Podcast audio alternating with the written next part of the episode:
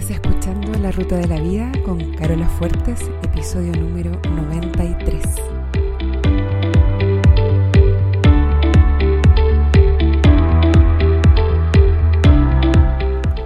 Porque lo importante no es el destino, lo importante es el camino. No se trata de lo que logramos, sino de en quienes nos convertimos en el proceso, porque solos podemos llegar rápido pero juntos llegamos más lejos. Te invito a compartir el camino. Bienvenido a la ruta de la vida. Hola, mis amiguitos. ¿Cómo están hoy?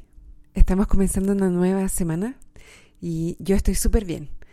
Este episodio está grabado de antes, pero se está publicando el lunes 27 de agosto de 2018 y pasado mañana, es decir, el 29, viajo a Dallas para ir a Coach Training con Brooke Castillo a The Life Coach School y estoy ultra emocionada y feliz.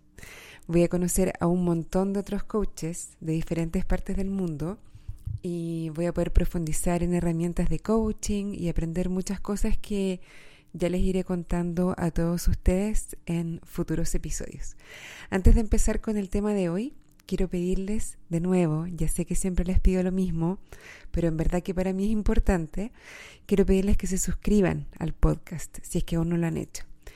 Y también si es que no lo han hecho, también les pido que me regalen un review y una evaluación idealmente con cinco estrellas porque eso me ayuda a aparecer más arriba en los rankings y así más personas me pueden encontrar. Bueno, el tema de hoy es la incomodidad como llave para lograr el éxito. Este tema es muy importante, así que les recomiendo poner mucha atención y no tratar de hacer multitasking. Pónganme atención ahora. Tengo que venderte una idea que no es fácil de aceptar, por eso necesito que estés con las antenas muy abiertas. Te prometo que si me compras esta idea, tu vida va a cambiar para mejor. La incomodidad como llave para el éxito. ¿Qué significa esto? Primero que todo, quiero ofrecerte el siguiente concepto. La experiencia humana normal debiera ser más o menos 50% de emociones negativas y 50% de emociones positivas. O dicho de otra, de otra manera, deberíamos sentirnos cómodos la mitad del tiempo y la otra mitad del tiempo deberíamos sentirnos incómodos. Eso debería ser una vida relativamente normal. En episodios anteriores hablábamos de cómo somos nosotros mismos quienes creamos nuestras emociones a través de los pensamientos que elegimos. Por lo que alguien podría decirme en este momento, pero Carola, si yo puedo elegir mis pensamientos, ¿por qué no los voy a elegir de manera de que mis emociones sean, no sé, 80 o 90% positivas? Yo creo que tal vez el Dalai Lama lo vive así, pero para la mayoría de nosotros es un trabajo permanente y constante. Y yo diría que además es deseable que sea así, 50 y 50. Y vamos a ver por qué. Primero que todo, despejemos un tremendo mito que hay acerca de las emociones negativas. Y es que no deberíamos tenerlas. A nadie le gusta reconocer mucho cuando está sintiéndose de alguna manera negativa. Por lo general, si alguien nos pregunta cómo estás, y tú no estás tan bien, a no ser que alguien sea de mucha confianza, uno responde bien, o sí, súper bien, o todo bien. Nunca uno dice o da a traslucir cuando se está sintiendo muy mal. Eh, creemos que son indeseables, que son vergonzosas, que son políticamente incorrectas estas emociones. Yo no sé quién, ni cuándo, ni cómo, pero de alguna manera nosotros nos compramos la idea de que deberíamos sentirnos bien todo el tiempo. Tal vez el marketing nos ha vendido también esa idea, como que todos los productos que nos ofrecen o que nos quieren vender nos hacen o nos quieren hacer creer que vamos a ser felices siempre si es que los ocupamos o algo así.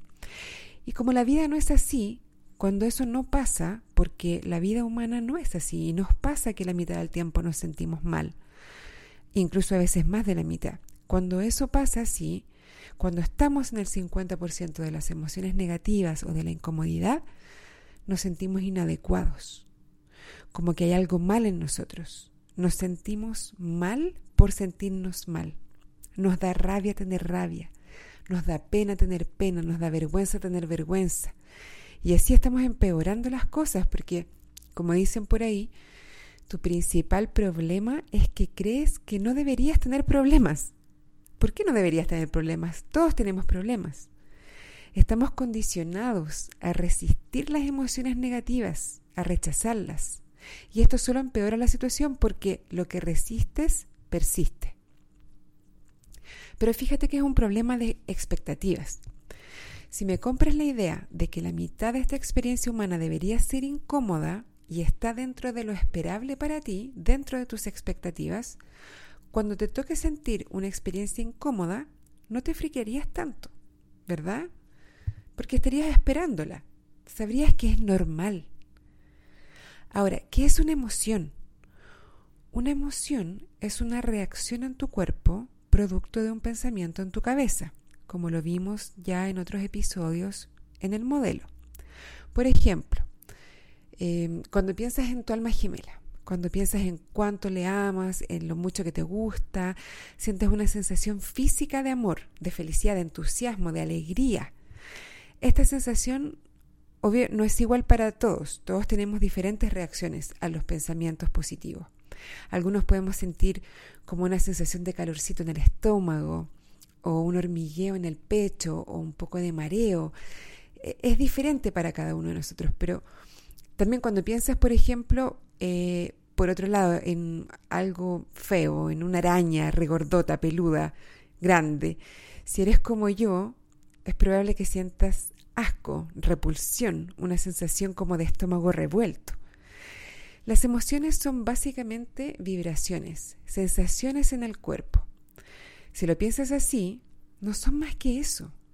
Y cuando hablo de emociones negativas, me refiero a emociones como por ejemplo el miedo, la rabia, la envidia, la pena, incluso las más terribles que me puedo imaginar, yo por lo menos, como la vergüenza, la humillación, el terror. Igual no son nada más que vibraciones, sensaciones corporales. Si las consideramos normales, parte de la vida, y no las resistimos tanto, vamos a poder comenzar a verlas como una herramienta. Y esa es la invitación que yo te quiero hacer en este episodio del podcast. ¿Herramientas para qué? Vamos a ver. Mira, esta situación no es muy común, pero cuando alguien me dice que su vida es mucho más emociones positivas que negativas, yo le pregunto, ¿cuáles son tus metas? Por lo general, la respuesta es no tengo, no sé, o me dan alguna meta fácil de alcanzar. Si tus sueños no son grandes, si tus metas no son lo suficientemente ambiciosas, entonces estás en tu zona de confort. Y como estás en tu zona de confort, obviamente te sientes mucho más bien que mal. No estás creciendo, cuando estás en tu zona de confort. No estás aprendiendo, no estás evolucionando. Como dice Tony Robbins, si no estás creciendo, estás muriendo. Ahora, ojo, porque otra de las razones por la que alguien puede no estar sintiendo esa mitad de emociones negativas que la vida naturalmente conlleva, es porque puede estar usando falsos placeres o medios de escape. Me refiero a cosas que hacemos para no sentir las emociones incómodas, como por ejemplo beber o comer en exceso, como cualquier exceso en realidad. Puede ser redes sociales, pornografía, compras excesivas, drogas. Le llamamos falsos placeres porque si bien son cosas que generan un pic de dopamina en el cerebro, por lo tanto nos dan un placer momentáneo, no es un placer duradero. Y la mayoría de las veces también tiene un costo para nuestra calidad de vida. Entonces, si me compras la idea de que la experiencia humana es aproximadamente un 50% de emociones positivas y otro 50% de emociones negativas, o dicho de otra manera, la mitad del tiempo deberías sentirte cómodo y la otra mitad incómodo, y eso está bien, entonces pasaría lo siguiente, pasarían tres cosas. Una es que no te complicaría cuando estás en el 50% incómodo, por lo tanto no empeorarías al resistir ese 50%. Es decir, no te daría rabia tener rabia, o pena tener pena, o vergüenza tener vergüenza. No resistirías la envidia o el miedo. Podrías tener una reacción como, oh, acá está la envidia. ¿Qué me querrá decir? Acá viene la vergüenza. ¿Cuál será el mensaje que me trae esta vez? Ahora estoy sintiendo miedo. ¿Qué puedo aprender de esta situación? ¿Ok? Segundo, si te das cuenta de que estás viviendo más en el lado de la comodidad, es decir, si estás mucho tiempo en tu zona de confort, eso debería ser una alarma realmente, una señal de que o tus metas no son suficientemente grandes, en otras palabras, te estás yendo muy a la segura, o estás cayendo en falsos placeres o vías de escape. Y eso es algo que yo no te recomiendo. Y en tercer lugar, una vez que ya tienes más práctica en estar consciente de cómo te vas moviendo entre la comodidad y la incomodidad, puedes empezar a usar la incomodidad para lograr tus sueños. Mi coach, Brooke Castillo, dice que la incomodidad es la moneda con la que pagamos por nuestros sueños. A mí me hace mucho sentido esta manera de verlo, porque uno puede aprender a diferenciar entre la comodidad perdón, entre la incomodidad productiva y la incomodidad improductiva. Por lo general, la incomodidad improductiva es en la que nos gastamos mayoritariamente nuestro 50% de emociones negativas, porque es la incomodidad que conoces, es más familiar y en ese sentido se siente más segura porque la conoces, porque estás acostumbrado a sentirla. Por ejemplo, yo tengo algunos clientes que quieren bajar de peso. Estas personas están ya hoy viviendo una incomodidad, ¿verdad? No se sienten cómodos con su ropa, con su imagen, con sus decisiones, etc. Yo les propongo un plan para lograr su meta, que es personal, lo fija cada uno. Pero una objeción que siempre aparece, siempre, es que no quiero pasar hambre. No voy a entrar acá en el detalle de las estrategias para bajar de peso, pero yo pregunto, ¿por qué no? ¿Por qué no quieres pasar hambre?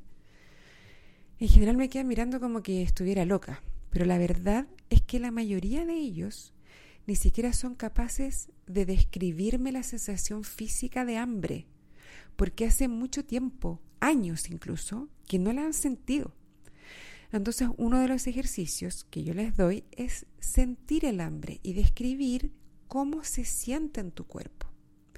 Cuando hacemos el ejercicio de sentir las emociones negativas y describir cómo se sienten en el cuerpo, nos damos cuenta de que en general no son tan terribles. Son incómodas, claro, eso sí, seguro, son muy incómodas algunas, otras no tanto, pero nos damos cuenta de que en verdad no es algo tan terrible y a veces hemos estado años y hemos pagado un precio alto por evitarlas a toda costa. Cuando nos damos cuenta que no son tan terribles y que estamos más que capacitados para poder vivirlas, para poder sobrevivirlas, nos damos cuenta de que tenemos un poder mucho más grande de lo que nunca nos imaginamos. Por lo general la sensación física del hambre, por lo menos para mí, es como una sensación de vacío en la boca del estómago y tal vez como una sensación de mm, como de presión en el pecho. Así es como yo lo siento. Cada uno lo va a sentir de formas distintas. Pero es importante que seamos capaces de experimentar cómo se sienten, de poner la atención y de no rechazar las emociones negativas, porque cuando somos capaces de conocerlas, de sentir realmente cómo es que es el miedo, cómo es que es la vergüenza, nos damos cuenta que no tienen poder sobre nosotros. Y vamos a ser capaces de exponernos a situaciones en las cuales creemos que vamos a sentir esas emociones porque no les vamos a tener miedo ¿Ok? Yo te invito a hacer ese ejercicio. ¿Vale? Lo relevante de este ejemplo es, yo no quiero sentir hambre porque creo que es algo terrible, por lo tanto es parte de ese 50% de emociones negativas, ¿verdad? Y para no sentir hambre, como en exceso. O como antes de que me vaya a dar hambre, con lo cual no bajo de peso. Estoy cambiando una incomodidad, la de no quiero sentir hambre, por otra incomodidad, que es la que estoy viviendo hoy, que no me queda bien la ropa, que no me gusta cómo me veo, etc. ¿Lo ven? Una incomodidad es productiva, que es si es que yo estoy dispuesto a saber cómo se siente el hambre. Y la otra es improductiva. Una me acerca a mi meta y la otra me aleja de mi meta. Ahora yo les pregunto a ustedes, si vas a estar incómodo igual, ¿no es mejor elegir la incomodidad productiva, la que te acerca a tu meta? ¿Ah? Lo mismo se aplica a cualquier meta. Por lo general no logramos las metas porque no lo intentamos y no lo intentamos por miedo a fracasar, es decir, para evitar esa incomodidad. Pero muchas veces ya estamos incómodos ahora, es como, no me gusta mi trabajo donde estoy, pero me da miedo buscar otro porque puede que no me guste, puede que no encuentre, puede que sea peor que este, pero ya estoy mal ahora y me estoy perdiendo la oportunidad de que a lo mejor puedo estar mucho mejor. Entonces, todo lo que tú quieres lograr en esta vida está detrás de una puerta que se abre con una llave hecha de incomodidad. ¿Estás dispuesto a abrirla?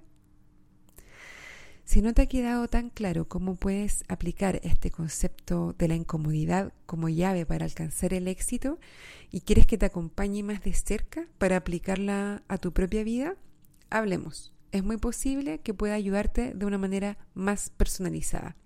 Escríbeme a carola arroba y agendemos una conversación exploratoria.